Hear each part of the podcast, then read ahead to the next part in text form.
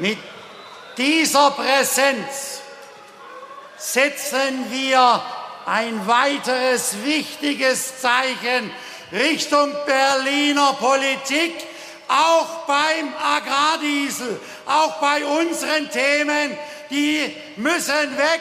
Ich habe im Dezember gesagt, es reicht, zu viel ist zu viel. Und das wiederhole ich, es reicht, zu viel ist zu viel. Nehmen Sie die Vorschläge zurück. Das war Joachim Ruckwied, der Chef des Deutschen Bauernverbands, letzten Montag vor dem Brandenburger Tor. Die wütenden Landwirtinnen auf den deutschen Straßen wollen unbedingt ihren Rabatt auf Diesel erhalten. Wir gucken uns an, was sie bräuchten, um sowohl wirtschaftlich als auch ökologisch gut dazustehen.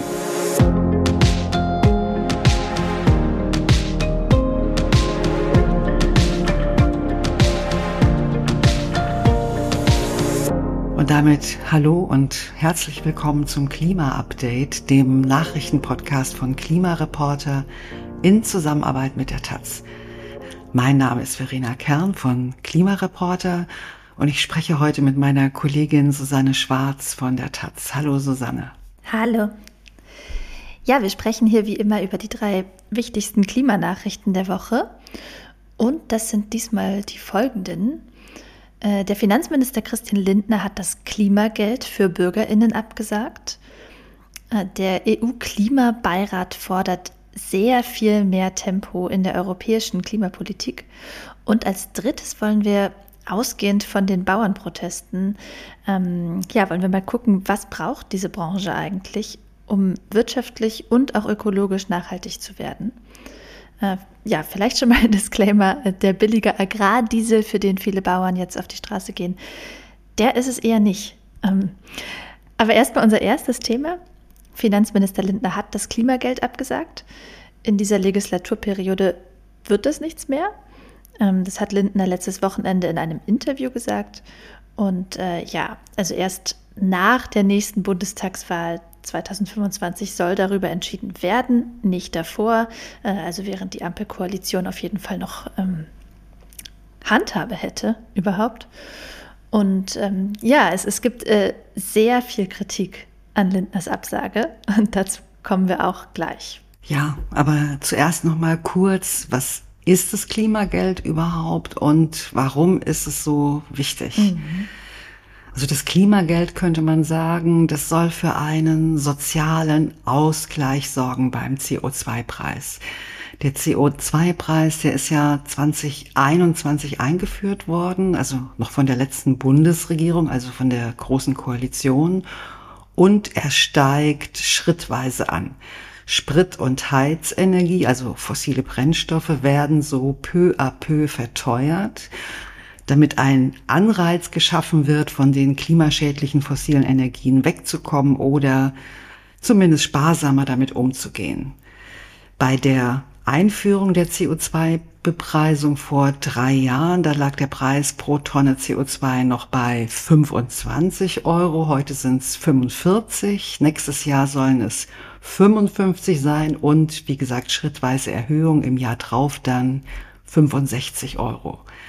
Naja, und es ist ja klar, für Menschen mit geringerem Einkommen ist diese Verteuerung sehr viel schwieriger zu stemmen als für Menschen mit höherem Einkommen. Sie haben nicht die finanziellen Spielräume, um höhere Preise einfach so mal wegzustecken. Und sie können sich auch nicht einfach mal eine Wärmepumpe zulegen, weil sie meistens nur zur Miete wohnen und gar nicht selber entscheiden können, was für eine Art von Heizung sie haben. Hm, und äh, ja, da setzt das Klimageld an. Also die Einnahmen, die der Staat mit dem CO2-Preis einsammelt, äh, die verschwinden nicht im Bundeshaushalt, sondern die werden an die Bürgerinnen zurücküberwiesen. Und zwar gleichmäßig pro Kopf. Also es wird einfach geguckt, wie viel ist am Ende rausgekommen äh, und durch die Anzahl der Bürgerinnen geteilt sozusagen. Alle bekommen dieselbe Summe. Und das heißt, im Prinzip wird klimafreundliches Verhalten belohnt. Also ähm, wer wenig CO2 verursacht und deshalb auch wenig CO2-Preis gezahlt hat, der wird eben besonders stark entlastet. Der kann vielleicht sogar Plus machen.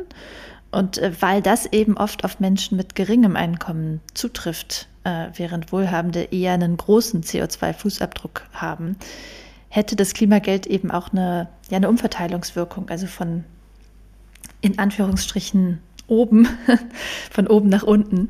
Ähm, und es wäre, ja, also sozusagen eine gute Maßnahme sowohl fürs Klima als auch für den sozialen Ausgleich. Ja, genau. Und in einigen Ländern gibt es das auch schon, zum Beispiel mhm. in Österreich.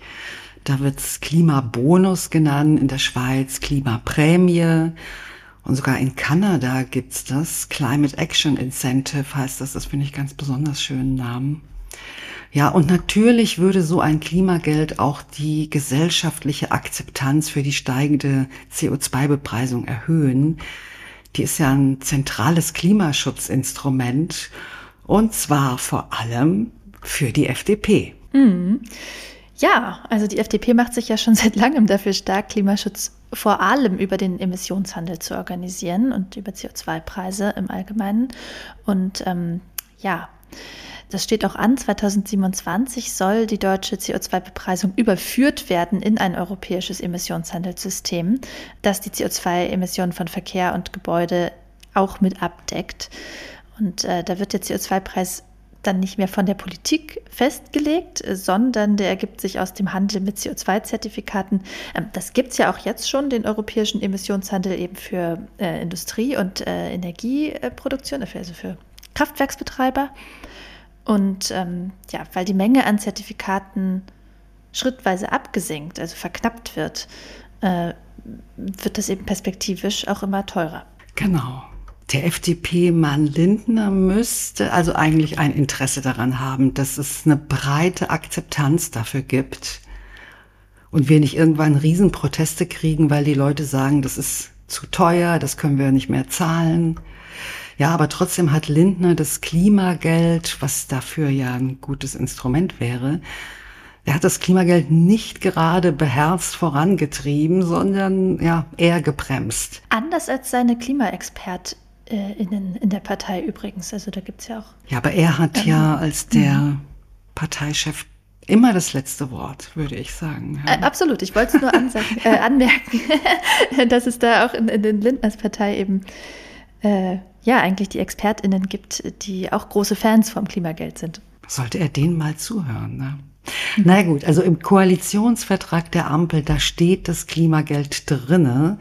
Allerdings heißt es da nicht, dass es eingeführt werden soll, sondern nur, es soll entwickelt werden. Ja, und auf diese Formulierung hat sich Lindner in den letzten Jahren halt immer wieder gestützt, wenn er gefragt wurde, wann das Klimageld denn endlich kommt. Dann hat er darauf verwiesen, dass sein Haus eben beim Entwickeln ist. Also soll heißen, man schafft die technischen Voraussetzungen, damit der Staat an alle Bürgerinnen Geld überweisen kann. Ja, mit diesem Problem will Lindner nun nächstes Jahr fertig werden und formal würde er sich äh, damit im Rahmen der Koalitionsvereinbarung bewegen, aber man muss schon sagen, finde ich, das ist ein bisschen traurig, denn in Österreich, also nochmal das Beispiel Österreich, da ist es problemlos möglich gewesen, das Klimageld gleichzeitig mit der CO2-Bepreisung einzuführen. Mhm. Und es ist auch klar, dass die, die große Mehrheit diesen Koalitionsvertrag anders gelesen hat, natürlich. Ja. Ähm, und entsprechend scharf haben SPD und Grüne Lindners Absage auch kritisiert. Ähm, ja, Kritik kommt auch von vielen Umweltverbänden, von Sozialverbänden, Verbraucherschutzverbänden. Äh, und die haben auch zusammen einen Brandbrief an Lindner geschrieben und äh, verlangen, dass er seine Absage an das Klimageld zurücknehmen soll. Ähm, das sei sozial ungerecht äh, und schwäche den gesellschaftlichen Rückhalt für Klimaschutz, also eigentlich äh, das Argument, was du eben auch schon erläutert hast. Und ähm, ja, sie verweisen darauf, dass den BürgerInnen schon jetzt aus der CO2-Bepreisung, die es ja eben schon gibt, ähm, also für die Jahre von 2021 bis 2023, über 11 Milliarden Euro Klimageld zustehen würden. Und ähm, genau, das Konzept hat auch viele Fans in der Wissenschaft und bei ExpertInnen ja, der Ökonom Matthias Kalkuhl zum Beispiel vom Klimaforschungsinstitut MCC in Berlin, Der sagt zum Beispiel, die Kompensation ist wichtig, um die Klimapolitik sozial auszubalancieren und ihre Akzeptanz zu sichern. Und ähm, ja, er sagt auch, es muss klar sein, dass die CO2-Bepreisung eben als, äh, da zitiere ich, als effizientes Steuerungsinstrument in der Klimapolitik und nicht zum Stopfen von Haushaltslöchern gedacht ist. Ja, genau. Genau das ist der Punkt. Denn derzeit fließen die Einnahmen aus der CO2-Bepreisung in den Klima- und Transformationsfonds und sind schon für andere Projekte längst verplant.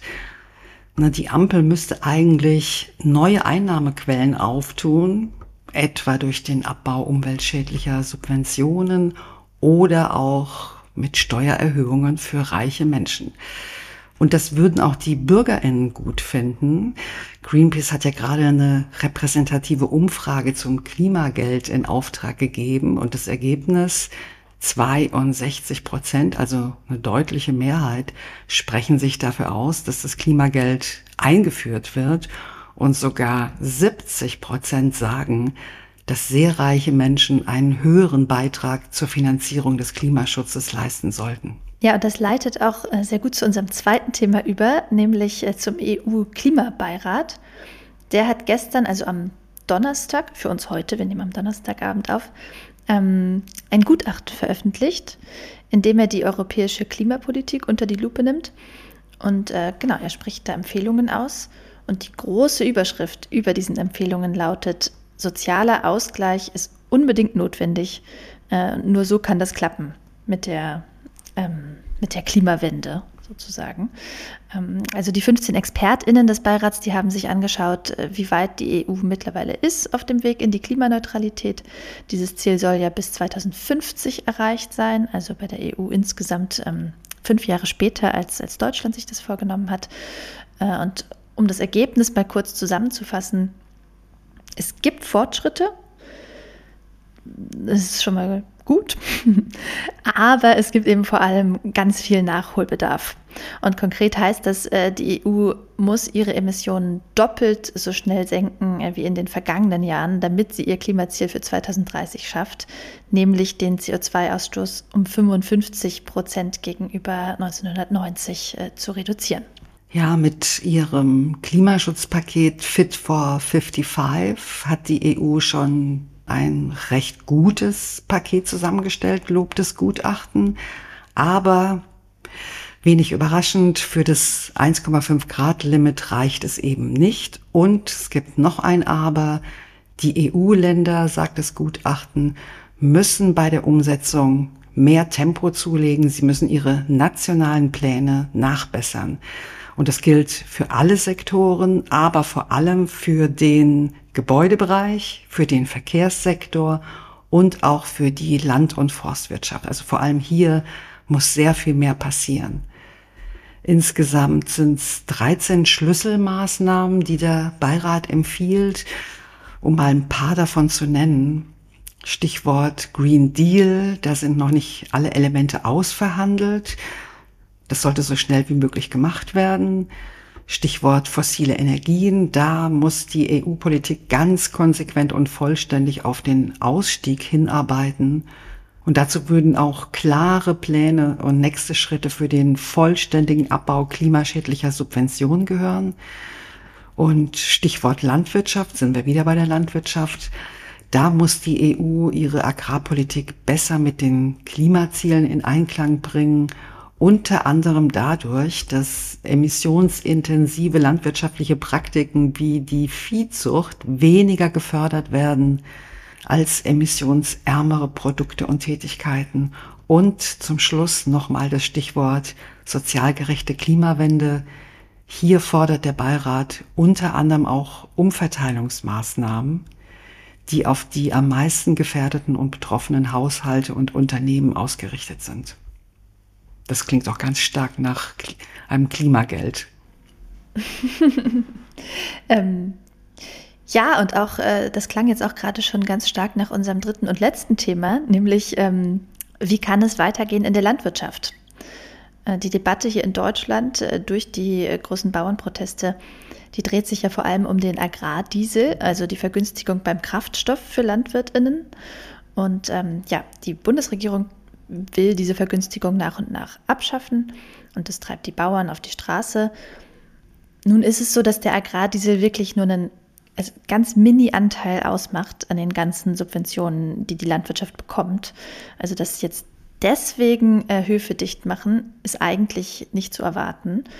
Und ähm, ja, außerdem ist Diesel nun mal ein fossiler Kraftstoff. Also die Vergünstigung ist, fällt unter das Stichwort fossile Subventionen. Also sie ermuntert sozusagen zur Dieselnutzung. Ähm, das Umweltbundesamt kritisiert äh, die Regelung deshalb auch schon sehr lange. Also eigentlich ist klar, diese Abschaffung, die ist nur vernünftig.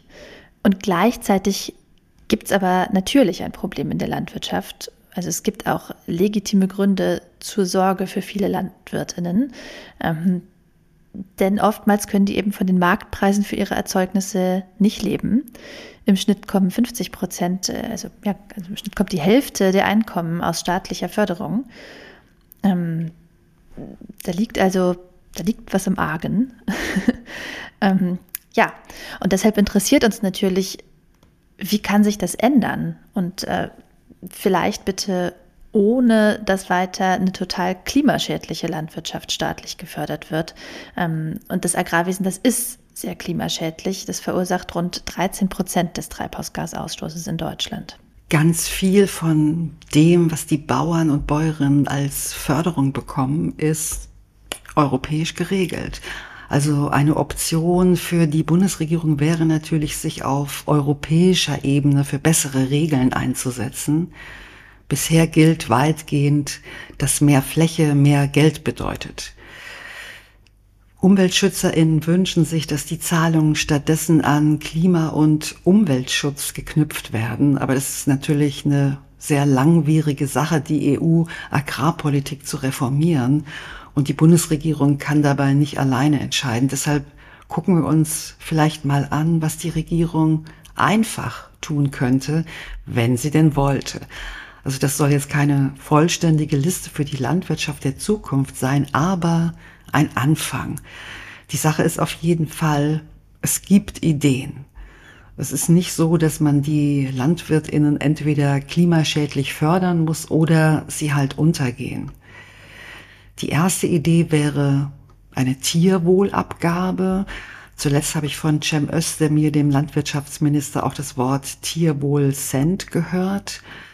Was es nun genau wird, also Steuer oder Abgabe oder wie auch immer, das hat auch mit EU-Recht zu tun. Wie immer darf das den Subventionsvorgaben aus Europa ja nicht widersprechen. Aber das Prinzip ist auf jeden Fall, es gibt oder es soll einen staatlich verordneten Aufpreis auf Fleisch geben. Zum Beispiel 40 Cent pro Kilo Schweinefleisch. Und dieses Geld, das gibt der Staat dann den Bauern und Bäuerinnen, die ihre Tiere nach festgelegten Standards gut halten. Das heißt, es gäbe einen Anreiz, genau das zu tun. De facto würde das auf weniger Tiere hinauslaufen, was wiederum gut fürs Klima ist, sehr gut sogar. Ja, denn die Tierhaltung ist ja sehr, sehr CO2-intensiv. Aber weniger Tiere heißt natürlich erstmal weniger Umsatz für Landwirtinnen, wenn sich nicht die Preise erhöhen. Und das würde eben der Tierwohlcent ermöglichen. ExpertInnen haben das schon längst empfohlen, zum Beispiel die Borchardt-Kommission. Mhm. Und äh, Cem Özdemir bzw. die Grünen haben das politisch auch ins Spiel gebracht. Dagegen ist die FDP. Ähm, es gibt allerdings ein paar Äußerungen von FDP-PolitikerInnen, die da, äh, ja, sagen wir mal, ein, ein, ein Möglichkeitsfenster äh, durch die aktuellen Proteste erscheinen lassen, würde ich sagen. Ähm, ja, aber es stellt sich halt auch die Frage, soll es denn immer weitere Subventionen geben? Oder gibt es nicht auch irgendeine Option, wie Landwirtinnen, ja, sie vielleicht überhaupt gar nicht mehr brauchen oder zumindest weniger brauchen? Und da wiederum schließt sich die Frage an, ähm, warum nehmen die nicht einfach mehr Geld für ihre Produkte? Und das liegt äh, unter anderem an der großen Marktmacht von denen, an die die Landwirte verkaufen. Und das sind oft große Supermärkte oder auch Schlachthöfe und Molkereien. Und ähm, Ja, das ist schon krass, wie so ein typischer Vertrag zum Beispiel zwischen einem Bauern und einer Molkerei aufgebaut ist. Also oft steht da nämlich gar kein Preis drin. Ähm, der Bauer verpflichtet sich, über einen gewissen Zeitraum seine gesamte Milch an eine einzige Molkerei abzugeben. Und erst im Nachhinein teilt die Molkerei ihm dann mit, den und den Anteil haben wir mit, äh, mit guten Erträgen als Frischmilch verkauft und äh, den und den Anteil mit mittleren Erträgen zur Weiterverarbeitung, zum Beispiel für Käse oder so. Ähm, und ja, hier das und das ist der Rest, äh, den mussten wir ganz billig als Milchpulver auf dem Weltmarkt verscherbeln. Ähm, ja, das heißt, der Bauer weiß überhaupt nicht vorher, wie viel er verdienen wird mit dieser Menge Milch. Und ähm, ja, gleichzeitig produziert er Übermengen, die eben ja quasi auf Verdacht äh, produziert werden und dann teils äh, in Massen als Milchpulver enden. Das drückt natürlich den Preis weiter. Für die Molkerei ist das total bequem. Die hat die maximale Flexibilität. Ähm, und das Risiko trägt vor allem die Landwirtin. Ja, ist wirklich krass.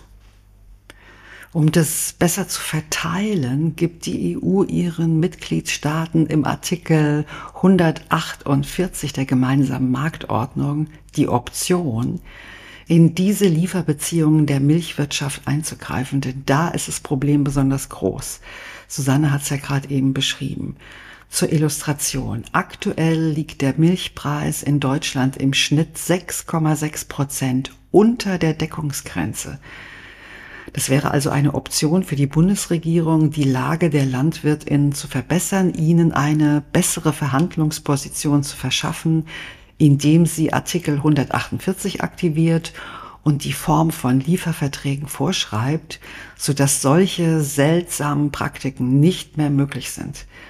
In Spanien und Frankreich ziehen die Milchpreise mittlerweile an, nachdem es solche Regelungen gibt. Der Artikel 148 bezieht sich allerdings eben nur auf die Milchwirtschaft. Was Umweltverbänden noch lieber wäre, das wäre ein Agrarorganisationen- und Lieferkettengesetz in Deutschland. Schwieriges Wort. Die Idee ist dieselbe, nur eben für alle landwirtschaftlichen Lieferbeziehungen, nicht nur Milch. Das würde Bauern und Bäuerinnen mehr Rechte gegenüber zum Beispiel Supermarktketten geben, das wäre sicher eine sehr große Entlastung. Die müssten sich auf Menge, Preis, Qualität, Laufzeit und Zahlungsziel festlegen lassen. Ja, im Grunde fast wie eine Solavi, ne? nur in groß. Also Solavis sind ja Gruppen, in denen sich LandwirtInnen mit, mit Leuten meist lokal äh, zusammenschließen, die sagen, hm, wir nehmen die Ernte auf jeden Fall ab und wir zahlen einen fairen Beitrag, der wirklich, wirklich die Kosten deckt. Äh, und das Risiko für Ernteausfälle trägt auch nicht der Bauer allein, sondern eben alle. Also jetzt ganz, ganz kurz und knapp erklärt. Ähm, da gibt es natürlich auch unterschiedliche Modelle und so. Aber ja, solche äh, Solavis, das ist übrigens kurz für solidarische Landwirtschaft, ähm, gibt es mittlerweile echt an vielen Orten. Und das ist vielleicht auch eine Option für diejenigen, die, die ja am liebsten gleich selbst aktiv werden wollen, bevor es so eine große politische Lösung gibt. Da vielleicht seid ihr auch alle schon in Solavis. Ja. Anyway, dem, also dem Vernehmen nach ist auch in diesem Fall, also im Falle eines Agrarorganisationen und Lieferkettengesetzes, äh, die FDP dagegen. Ja, weil das ist ja ein Markteingriff und das mag die FDP mhm. nicht.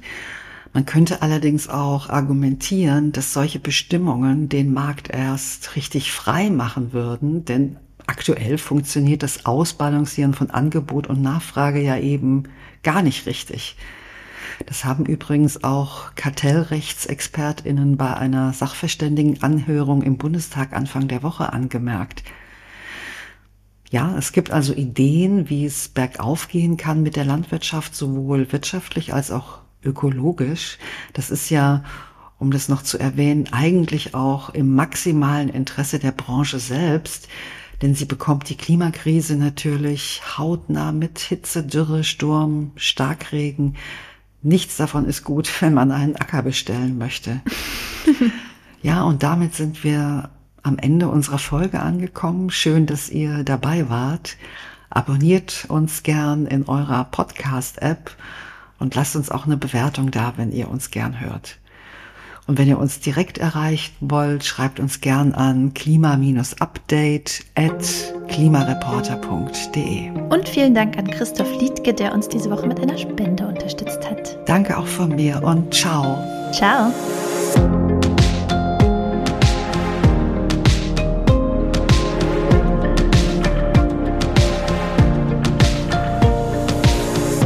Das Klima-Update ist ein Projekt des Klimawissen e.V. in Kooperation mit der Taz und der Taz Panther Stiftung. Es wird im Wechsel moderiert von Verena Kern, Sandra Kirchner, Katharina Schipkowski und Susanne Schwarz. Unser Produzent ist Christian Eichler.